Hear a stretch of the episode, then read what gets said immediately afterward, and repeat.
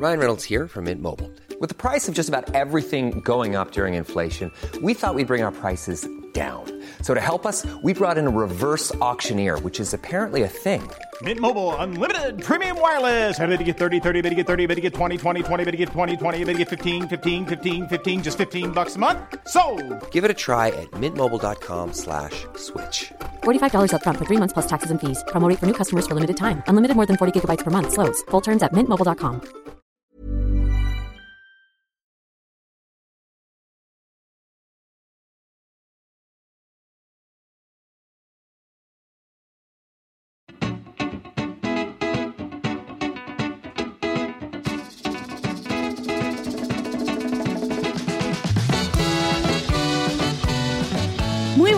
muy buenas persona que me escuchas. Yo soy Tamara Pazos, divulgadora científica con formación en biología y neurociencia y estás escuchando las reflexiones de un humano por persona.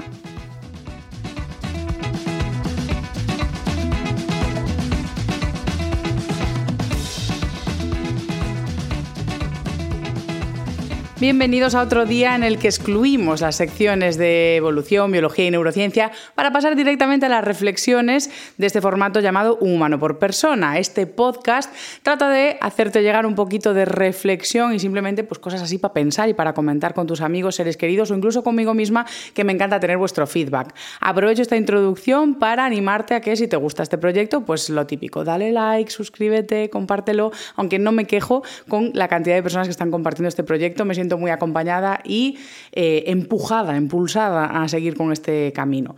Ahora, ¿qué café toca hoy? ¿Qué bebida toca hoy? Pues voy a ir con la que ya me tomé otro día, que es los botecitos de café que preparé para tener en la nevera listos, café con leche, edulcorante y un poco de agua así en fresquito, pero como quiero hacer una bebida diferente en cada episodio, voy a echarle un poco de extracto de vainilla, wow. Una receta totalmente, o sea, una cosa totalmente diferente. Eh, entonces nada, voy a agitarlo y a ver cómo hago para echar simplemente una gotita de vainilla sin echar 286 mililitros. A ver, este pulso férreo, ahí está. Muy bien, Tamara. Eché una, una gota. Para los que no me estáis viendo en vídeo, que podéis ver en YouTube si no lo sabéis.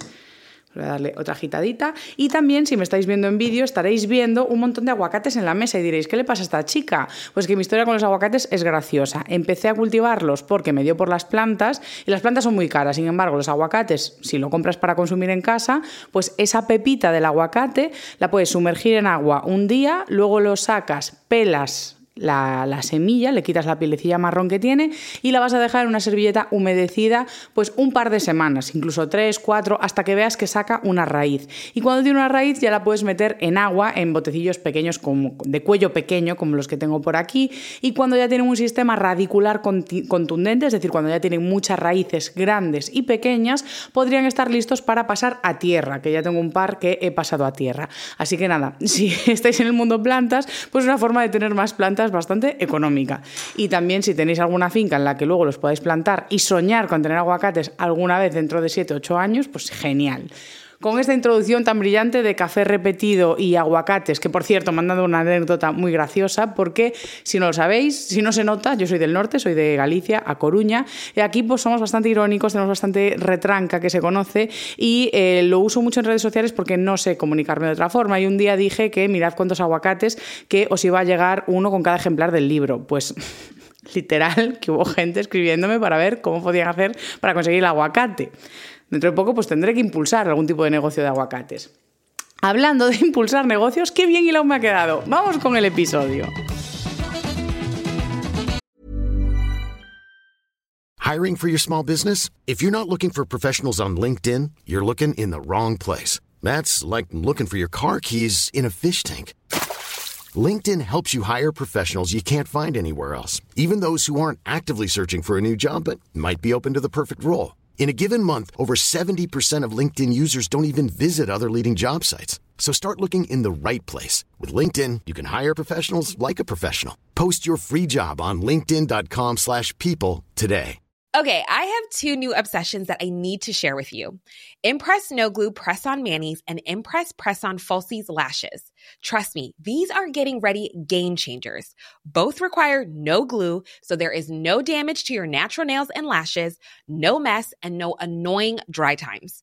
Just one step and you're done. Boom instant glam. Visit impressbeauty.com slash presson and use code PRESSON25 at checkout for 25% off Impress Manicure and Press-On Falsies.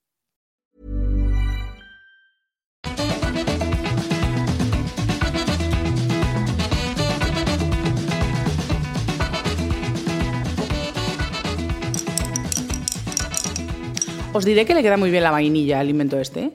Hmm. Hoy vamos a hablar de autoexplotación en redes sociales y emprendimiento. Es una materia de la que conozco y mm, comprendo desde el ámbito personal, profesional y también pues porque me muevo en estos entornos de generar contenido en las redes sociales. Y, como no, para ello también soy autónoma. Entonces voy a compartir pues, un par de reflexiones en este episodio para que me deis feedback. Y para empezar, quiero empezar analizando pues, el porqué del trabajar, es decir, ¿para qué trabajamos? Aquí hay que hacerse una pregunta.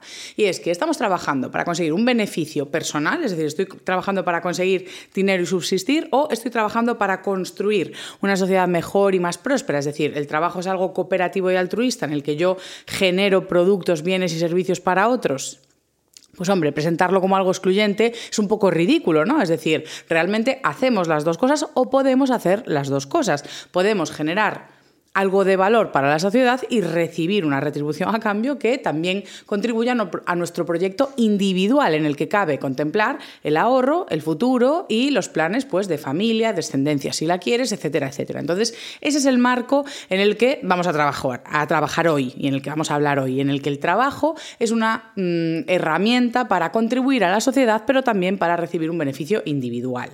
Con todo esto, todo suena perfecto. O sea, a nivel especie humana dices, somos una especie social bien, bien gestionada. Y realmente sí que empezamos a hacer un poco esto a nivel especie humana, empezamos a cooperar cada vez más, de forma que podíamos abarcar proyectos más y más ambiciosos. Pensad que hoy en día tenemos empresas enormes que son capaces de gestionar pues, la salud, la electricidad, el Internet, es decir, nos, juntamos entre muchos para hacer cada vez propuestas más ambiciosas, eh, a veces pues, que tienden a una prosperidad y bienestar y otras, pues bueno, pues a veces progreso, pues por, porque sí, por, por fardar de tecnología, por marcar paquete, que eso también, oye, puede ser interesante. Entonces, con todo esto...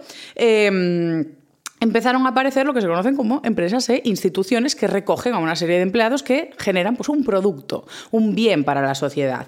Eh, cuando el tiempo de trabajo es proporcional a lo que se te recompensa, todo está bien. Es decir, si las condiciones son favorables a un bienestar, pues ese, ese, trabajo es sostenible en el tiempo. Lo que pasa es que cuando esas instituciones y empresas, empresas empiezan a normalizar, obtener mucho beneficio de absorber la vida de esos trabajadores y absorber su creatividad, su desempeño, su talento y su formación sin que ellos reciban un beneficio que les permita, como bien decía, invertir en su proyecto personal, es decir, si yo a cambio de mi trabajo no puedo subsistir, eh, pensar en el presente y en el futuro ahorrando para mí, para mi familia y para mi descendencia, pues claro, esto empieza a quemar al personal y en ese escenario estamos. Realmente, en las últimas décadas no es que haya empeorado muchísimo las condiciones de trabajo, al contrario, hemos ido ganando derechos laborales. Poco a poco se ha ido mejorando la situación de los trabajadores. ¿Qué pasa? Que no ha sido una mejora proporcional a los avances que hemos tenido. Es decir, no hemos conseguido enriquecer lo suficiente a la clase trabajadora para que tenga unas condiciones de vida cómodas para todos esos beneficios y avances sociales y avances tecnológicos que estamos haciendo. Es decir, no hemos conseguido que la clase trabajadora viva cómoda a pesar de que pueda haber pues, recesiones, crisis, inflación y otros vaivenes de la economía que creo, por la poca formación que tengo, que es ninguna, eh, pero asumo que son inevitables de alguna forma, sobre todo en el mercado que tenemos. Entonces, claro, yo dentro de, todo esto hay una cuestión que no entiendo desde la lógica, entonces entiendo que tendrá que tener alguna explicación económica. Pero si nos vamos al ámbito lógico y ético, eh, vamos a olvidarnos de un escenario en el que... Te saltas las normas ya la torera, es decir, te la suda el estatuto de los trabajadores, te la sudan los convenios y tú tienes a la gente trabajando muchísimas horas. Yo voy a poner un escenario en el que yo, Tamara, pues tengo una empresa de divulgación y quiero contratar a un empleado que me ayude, una empleada que me ayude, eh, pues nada, con las labores de la empresa, que es mi negocio, es decir, con editar vídeos, hacer contenido, buscar guion, buscar material, eh, negociar las colaboraciones con otras empresas o entidades, ¿sabes? Una persona que me ayude con todo esto, ¿no? Entonces, yo entiendo que cuando yo hago esto, cuando yo contrato a una persona y lo hago a jornada completa, es decir, esa persona trabaja 40 horas de su semana conmigo, pues lo que estoy haciendo con esa persona es asumir una responsabilidad sobre su mantenimiento. ¿Por qué digo esto? Porque esa persona está empleando esas 40 horas de la semana en mí, no en otra persona. Es decir, esa persona que yo contrato está empleando 40 horas de su semana en mi empresa, no en otra empresa. ¿Por qué no en otra empresa? Porque no tiene tiempo para estar 40 horas en cada empresa. Se supone que si vamos a los márgenes legales del trabajo, estoy respetando pues, el máximo que esa persona debería trabajar en mi gremio, en mi sector, ¿no? Entonces, entendiendo la salud como derecho mínimo, yo estoy asumiendo todo el tiempo laboral posible de esa persona para mi beneficio, para el beneficio de mi empresa, para la prosperidad de mi modelo de negocio. Claro, cuando yo hago eso, esa persona no puede obtener más beneficio económico que el que yo le doy, ¿no? A no ser que tenga pues, una herencia, inversiones, otras cosas personales suyas, pero a priori su fuente de ingresos y manutención es la mía. Es decir, el dinero que yo le dé a esa persona tiene que llegarle para alquiler, donde hago la cuña de que no deberíamos gastar más de un 30% de lo que ingresamos, y aquí vendrán unas risas. Os doy margen, voy a beber un poco de café para que os riáis aquí con esto de que no hay que gastar más del 30% del ingreso en la vivienda. Pero esto es lo que os diría pues, un asesor financiero, ¿no? Como que a priori lo deseable sería no gastar más de un 30% en alquiler. ¿Por qué? Porque el resto debería de ser para qué? Para la compra, para mm, gastos que tengamos de sustituir, reparar o adquirir, nuevos bienes pequeños o grandes, para pues, educación, formación, ocio, salud. ¿Para qué más? Esto, esta la que viene ya es loquísima. Para ahorrar, ¿eh? Para ahorrar. Ya no te digo ahorrar para un futuro loco, sino simplemente si quieres eh, pues cambiar y tener un móvil nuevo cada 3-4 años porque se estropean o lo quieres cambiar, pues tienes que ahorrar para tener ese móvil. Si quieres ahorrar para cambiar de ordenador, para cambiar de coche. Es decir, esta locura que estoy planteando, eso, eso de que el 30% vaya destinado solo a la vivienda, es porque necesitamos mucho del sueldo para otras cosas, incluyendo ahorrar, pensar en el futuro. ¿no? Entonces, claro, yo si contrato a esa persona, se supone que tengo que darle dinero suficiente para todo eso. ¿Es éticamente, o sea, a nivel ético tiene sentido que yo haga un contrato por el salario mínimo? Es decir, ¿tiene sentido que yo haga un contrato que ahora mismo son 1.080 euros al mes? Es decir, que, mi contrato con esa persona que viene a mi empresa eh, sea 1.080 euros. A nivel ético tiene sentido porque yo entiendo que son sus 40 horas, su jornada completa es para mí y no le estoy dando suficiente para vivir. Porque dime tú, que alguien me lo diga si lo sabe, por esos 1.000, 1.080 euros, ¿en qué ciudad vives? Porque yo ni siquiera vivo en Madrid o Barcelona, vivo en A Coruña y aquí un alquiler no te baja de 500, 600 y tampoco un alquiler top, top, top. o sea, ya ni top. Es decir, bueno, no voy a entrar en, a comentar... Em, el idealista en A Coruña, pero simplemente eso, pues yo no vivo en Madrid o Barcelona, vivo en una ciudad en la que a priori es más barato vivir. Pues ya esos 1080 que no llegan aquí, es decir, si yo contratase a esa persona, estaría asumiendo la responsabilidad de, oye, pues sí, tus penurias corren a cuenta de que no te estoy pagando suficiente. Entonces, claro, a mí la lógica me dice, ¿no será que en estos casos ¿No será que si yo no tengo suficiente beneficio en mi empresa para pagarle a otra persona lo mínimo que tiene para una calidad de vida decente, digna, que le permita eh, pagar alquiler, eh, salud, ocio, entretenimiento y ahorro en sus propios proyectos, inversiones y demás. Si yo no puedo hacer eso, será que no tengo una empresa lo suficientemente potente como para adquirir un nuevo empleado. ¿Qué pasa? Que muchas veces queremos crecer por encima de las posibilidades del negocio y el entorno laboral así lo promueve, porque tenemos muy normalizado que haya muchos empleados que cobran el salario mínimo, que ahora lo han subido a 1080, pero hace nada que estaban 800, 900, o sea, y tampoco daba para vivir de aquella. Entonces sí que hemos normalizado asumir a personas bajo nuestro halo, bajo nuestro contrato, con unas condiciones que, bueno, pues sí, la ley pone ahí un salario mínimo, pero todos sabemos que ni siquiera da. Entonces, ¿es legal? Sí. ¿Es ético? Para mí, no. Entonces, en este punto simplemente insto a la reflexión de que si tú no tienes dinero suficiente para poner a una persona con un sueldo que le permita vivir en su ciudad de forma cómoda y ahorrando, es que no puedes contratar a esa persona. O igual no estás redistribuyendo lo que ganas en la empresa de forma justa para esos empleados.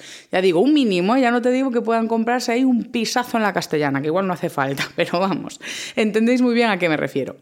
Entonces, claro, este es el marco laboral que hay, ¿no? O sea, tú como asalariado, pues asumes muchas veces condiciones injustas, hay muchas empresas que tienen condiciones muy justas, que eso es maravilloso, eh, pero en general se produce como cierta quemazón, porque, como digo, en general no se ve una clase trabajadora cómoda, una clase enriquecida, que tiene esa capacidad de ahorro y de soñar con el futuro. Eso no se está dando, ¿no? Entonces, eh, aquí viene un queroseno que nos viene del otro lado del Atlántico, un queroseno que nos viene de mm, áreas anglo anglosajonas que traen, pues además de mucha tecnología y redes sociales, unas corrientes neoliberales que lejos de acercarse a lo previo, es decir, a enfocar el trabajo como un aporte a la sociedad, como una construcción colectiva y cooperativa en la que tú percibes un beneficio individual, por supuesto, es decir, no, no, no somos tontos, eh, pero dentro de esta cultura pues sí que se favorece mucho pues, la mirada al individuo y a las libertades que tiene el individuo dentro del marco, tanto a explotar negocios como a enriquecerse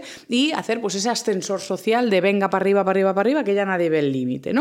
Entonces, claro, aquí aparece el gran sueño de deja esa empresa que te está explotando, ven y sé tu propio jefe. Ese sueño de que tú te pongas tu negocio y que puedas cruzarte de brazos cuanto antes para ver crecer el dinero a tus alrededores, pues cala muy bien. ¿Por qué?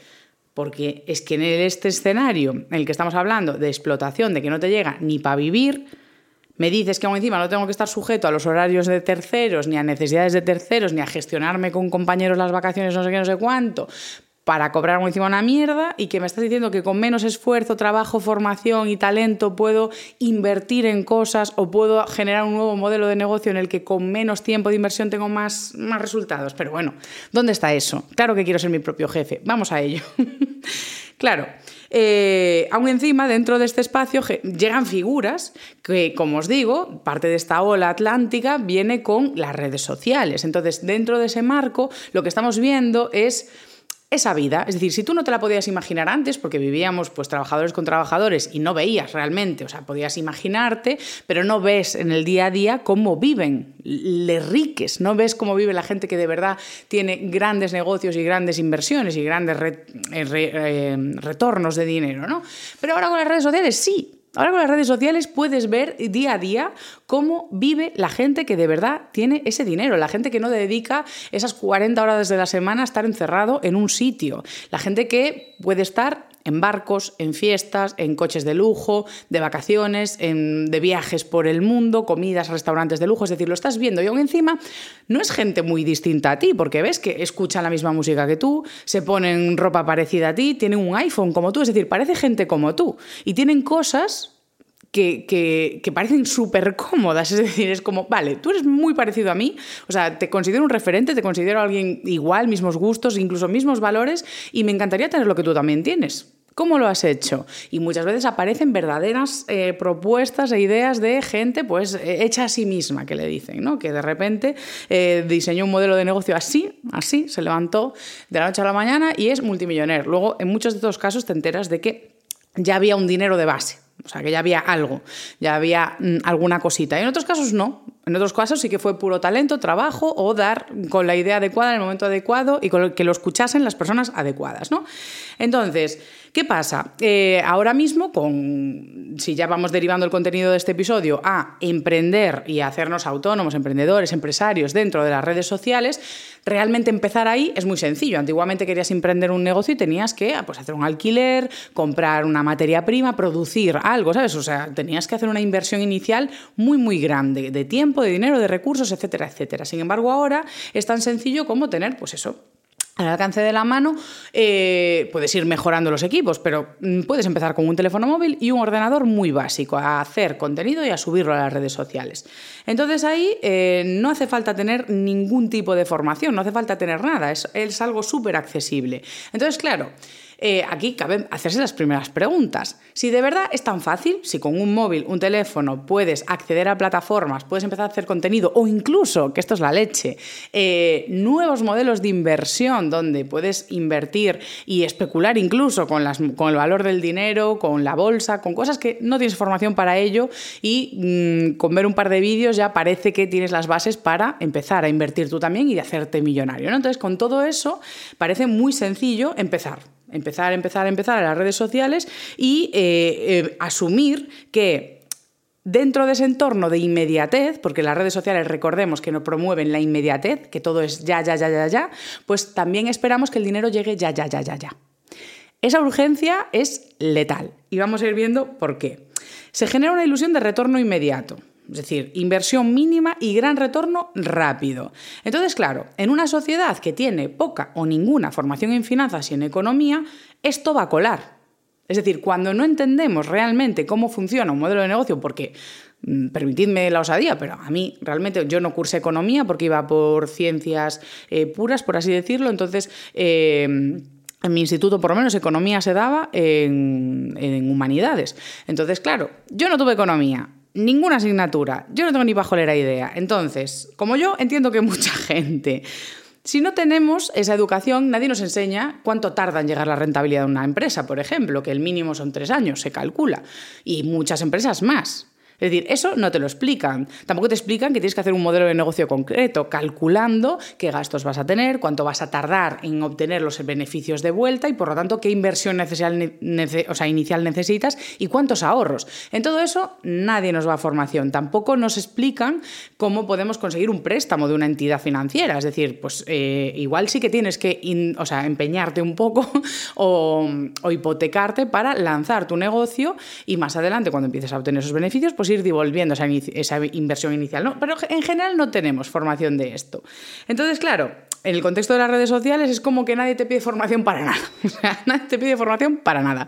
Ni, ni para diseñar un modelo de negocio, ni para hacer contenido, ni para eh, generar una comunidad de seguidores a la que ofrecer un valor de contenido real. O sea, es que eso nadie te lo pide. Entonces se presenta como un modelo fácil, fácil, fácil. De todo esto, que aquí quiero hacer un breve lapso, de, mm, de cómo esto de ganarse la vida aportando algo de valor en sociedad y construyendo algo de valor para otras personas ya pierde el sentido en las redes sociales, voy a hablar en el episodio siguiente. Voy a hablar del mundo influencers y cómo se financia el contenido que está destinado a morir por falta de valor. Es decir, mucho del contenido que vemos en redes sociales, precisamente por carecer de formación, tiempo, preparación y un talento concreto que compartir, que construya en sociedad, como no tiene ese valor eh, inherente a él en ese, en ese contenido que se está generando, tiende a morir. Y lo peor es que muchas de estas personas lo que dicen es, bueno, pues como mi contenido empieza a morir, voy a buscar contenido de valor. Entonces voy a abanderar causas sociales de forma vacía y poco útil. De todo esto vamos a hablar en el episodio que viene. Estas risas las dejamos para el siguiente y hoy quiero concluir toda esta reflexión desde el lado del emprendimiento, desde el lado de una persona que sí que ha cogido, ha dejado el mundo asalariado y eh, hago también un lapso para deciros que yo lo hice gracias a la capitalización del paro. No sabía que existía, una vez más, carecía de formación e información y la capitalización del paro es un mecanismo mediante el cual tú puedes usar el paro acumulado que tienes, si tienes la suerte de tenerlo, claro, y eh, presentar un modelo de negocio justificando unos gastos que vas a tener y ellos te adelantan lo que tienes acumulado para invertir en ese negocio, en ese emprendimiento. Así que si estáis en ello, pues ahí os dejo esa, esa información extra que no está nada mal. Con todo esto, pues del otro lado del trabajo asalariado, del lado de ser autónomo y emprender, os quiero hacer reflexionar sobre las cosas que se dejan atrás cuando emprendes.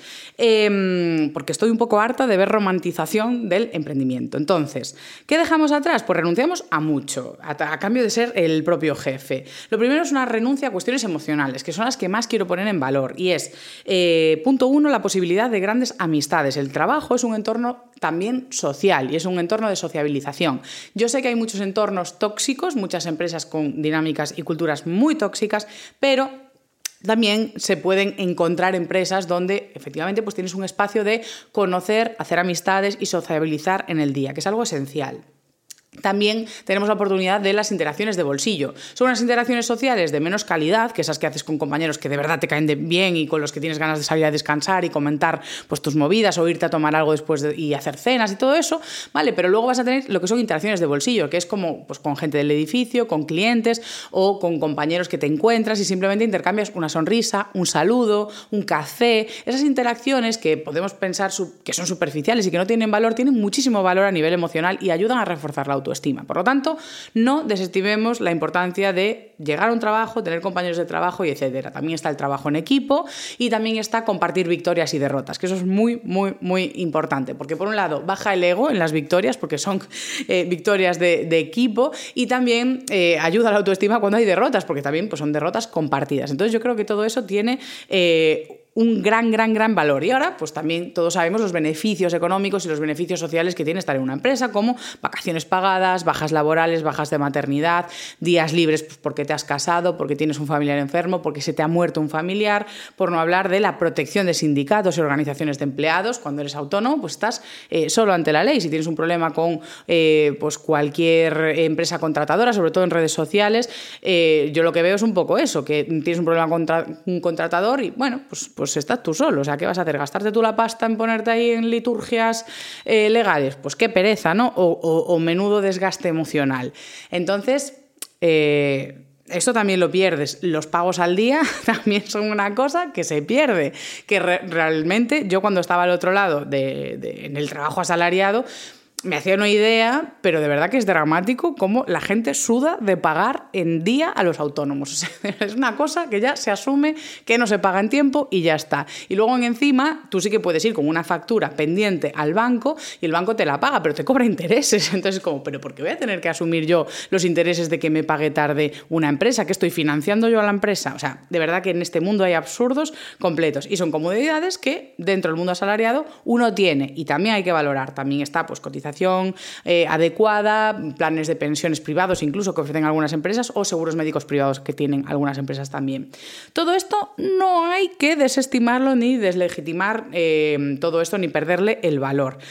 Sobre todo yo quiero hacer hincapié en la parte emocional y social del trabajo, del trabajo colectivo, del trabajo en grupo, de juntar cerebros que piensan mejor a la vez, que son más creativos juntos, que eh, se corregulan emocionalmente mejor para producir el resultado final y que sea un mejor avance. Es decir, al final también detectamos mejor los errores de otras personas. O sea, yo quiero de verdad hacer una apuesta en valor del trabajo grupal. Para mí lo que hay que hacer es garantizar unas buenas condiciones de trabajo laboral en la que empresas y organizaciones pues, van a ser mm, lo, adecuado para propiciar un espacio de trabajo en el que tú estés cómodo y que te sientas realizado. No te digo que te haga feliz ir a trabajar y tampoco tiene que, tenemos que romantizar el trabajo, pero simplemente espacios justos en los que tengas un trabajo agradable, con unas condiciones que promuevan la salud eh, personal y, física incluso, y dentro de todo eso yo creo que las redes sociales no promueven esto. Es decir, por eso pongo en valor el trabajo. Eh, ya no te digo que trabajes para una empresa, pero simplemente agruparnos para trabajar. Es decir, eso es algo que para mí hay que potenciar y que las redes sociales eh, hacen justamente lo contrario. Vienen y llegan con un modelo de negocio que atomiza la estructura del trabajo. Eh, potencian la aparición de personas solas en su casa que lo que hacen es abaratar muchísimo encima los costes de producción para las empresas, sobre todo en el mundo de la publicidad. Antes tendrías que contratar un equipo de un montón de personas para hacer un contenido. Eh, grabación, sonido, guion, edición, marketing y pagar luego un medio para poner ese anuncio. Ahora ya tienes una persona que ya es el medio que tiene el alcance y la influencia y esa persona ya te hace todo, sonido, grabación, guion, todo, edición, todo, todo, todo, distribución del contenido. Entonces abaratamos muchísimo los costes y como aún encima cada uno está en su casa, es susceptible de trabajar todas las horas del día que quiera. Y aún encima eh, que aquí viene el punto de autoexplotación, claro. Y una cuestión es que no tenemos en cuenta nunca, es que el propio hecho y el mero hecho de trabajar en redes sociales supone un riesgo para la salud. Las redes sociales se sabe que son una plataforma con potencial adictivo. Es decir, una plataforma con potencial de afectar a la salud mental.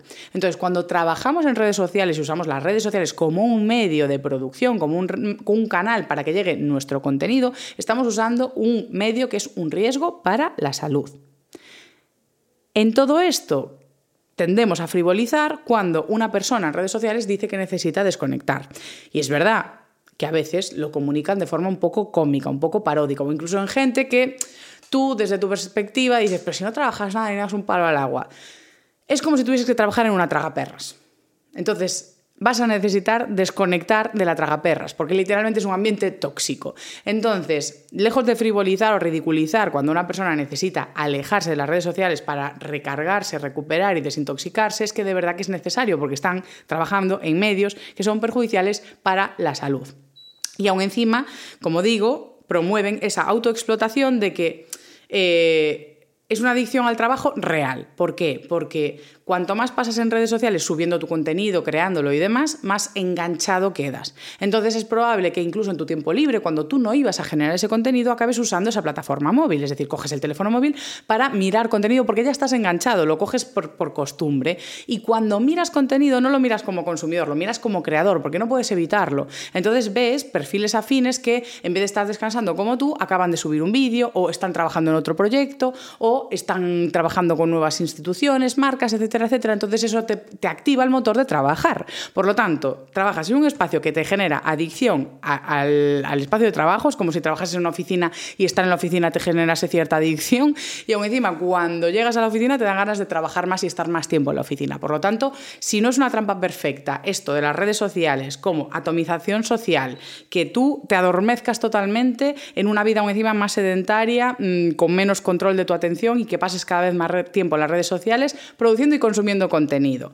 Para un encima, generar un entorno de trabajo en el que se te paga dos duros por lo que haces en comparación a todo el resultado final que estás ofreciendo. Es decir, estamos abaratando infinitamente los costes del mundo del marketing. Pero esto ya te lo digo yo, sin trabajar en marketing, lo sé, porque veo del otro lado las ofertas que hacen y la comparativa con lo que podría ser un presupuesto antiguo. Y ahora, la conclusión, para mí, con todo, todo, todo esto, es que somos una especie social.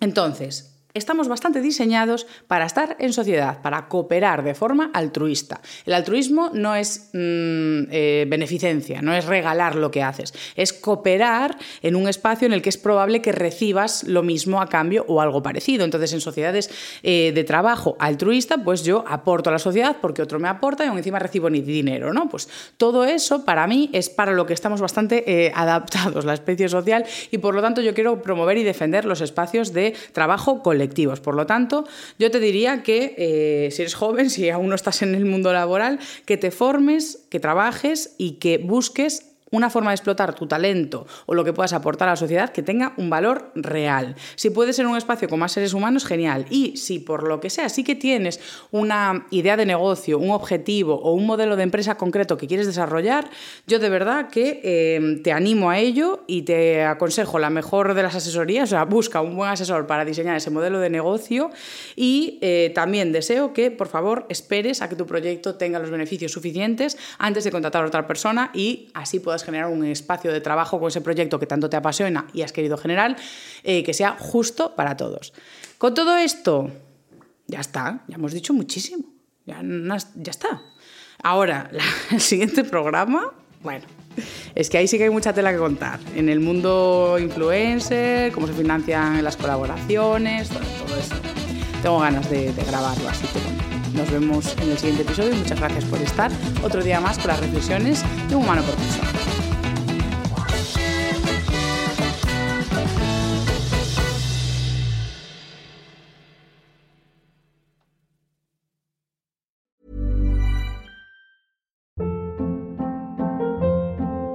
Hold up. What was that? Boring. No flavor. That was as bad as those leftovers you ate all week. Kiki Palmer here, and it's time to say hello to something fresh and guilt-free. Hello Fresh. Jazz up dinner with pecan-crusted chicken or garlic butter shrimp scampi. Now that's music to my mouth. Hello Fresh. Let's get this dinner party started. Discover all the delicious possibilities at hellofresh.com.